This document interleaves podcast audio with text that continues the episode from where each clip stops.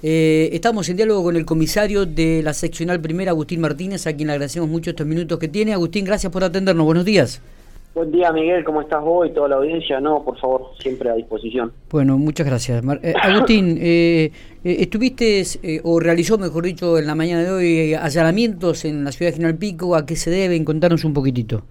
Sí, correcto. hoy en horas de la mañana mm, realizamos una diligencia judicial eh, en un domicilio de, calle 7 entre 44 y 48. Esto es en razón a, a una investigación que, que, teníamos en curso, que veníamos llevando a cabo, con respecto a dos hechos delictivos. Eh, uno de ellos es eh, por la sustracción de, de varias herramientas eh, de trabajo, ¿no? El taladro, amoladora, una soldadora, bueno, que le habían sido sustraídos a un, vecino también del barrio eh, la semana pasada.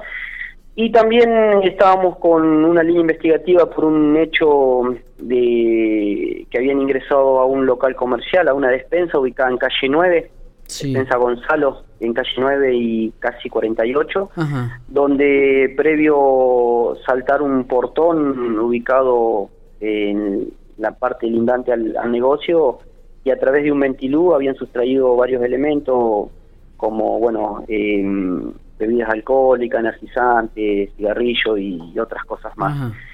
Em, ¿Y esto cuándo había ocurrido, me dijiste?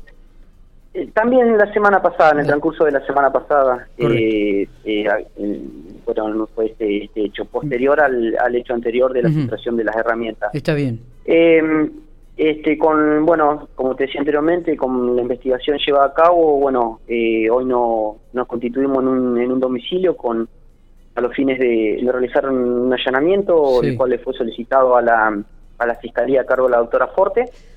Eh, en el lugar, bueno, procedimos a la demora de dos masculinos mayores de edad, quienes fueron trasladados a comisaría primera, y eh, también al secuestro de varios elementos, eh, este, como es, eh, que son relacionados a, a los hechos delictivos, ¿no? Claro, claro.